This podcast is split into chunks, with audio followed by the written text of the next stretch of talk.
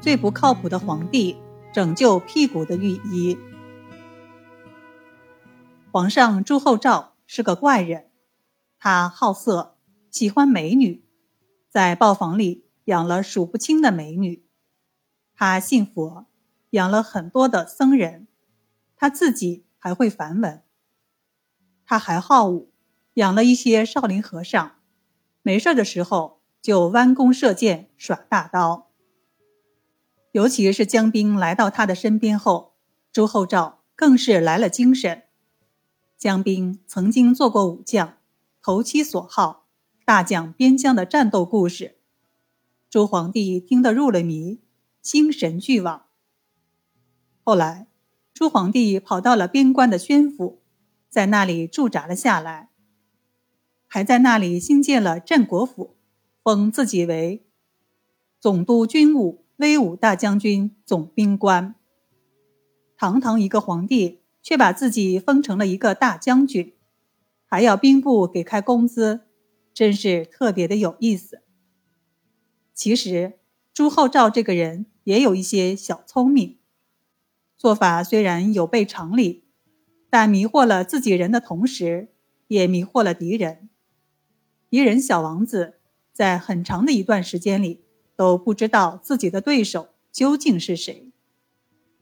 再后来，朱厚照与小王子在大漠开战，他亲自上场，骑马杀敌，直杀的昏天黑地，最后打败了小王子，从此边关安定了很多年。不管怎样，仗是打完了。尽管朱皇帝意犹未尽，但他还是要回京城做他的皇帝的。可是，朱皇帝已经知道了外面的世界如何精彩，他的心哪是那么容易平静的？第二年，他就提出我要到江南去玩玩。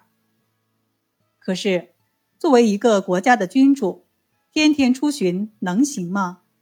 关键是，他还没有儿子，要是有个三长两短，可怎么办呢？于是大臣们纷纷上书反对朱厚照的江南之游，这让朱厚照很是恼火，就赏赐给这些大臣一套贵重的礼物——罚跪兼廷杖。廷杖是一种很残酷的惩罚。经常把大臣打得皮开肉绽，有的人体格不好，直接就挂了。朱皇帝在把大臣的屁股打开花以后，还从关心下属的角度出发，派御医前去治疗。刑部有位文用会，听说朱皇帝要南巡，很是担忧，就上书反对。朱厚照很不高兴。让有关部门赏给他一顿廷杖，这一顿打，把他打惨了。等到薛立斋来的时候，他屁股上的淤血已经散开了，但是被打坏的肉却不溃烂。薛立斋就给他使用了脱离生机之药，这样坏肉就开始破溃了，脓也流出来了，但是流出的脓是清晰的。薛立斋说：“脓液清晰，这是你的正气不足，需要使用人参、黄芪等药来补正气。”服药后，文用会的饭量就开始增加了。薛立斋又增大了药量，结果胃口越来越好，最后屁股上的坏肉就破溃了，脓液也变得浓稠，最后伤就全好了。后来，薛立斋又治疗了吏部和刑部很多官员的屁股，并做了记录，而且还用了很长的篇幅来论述屁股被打开花之后的处理方法。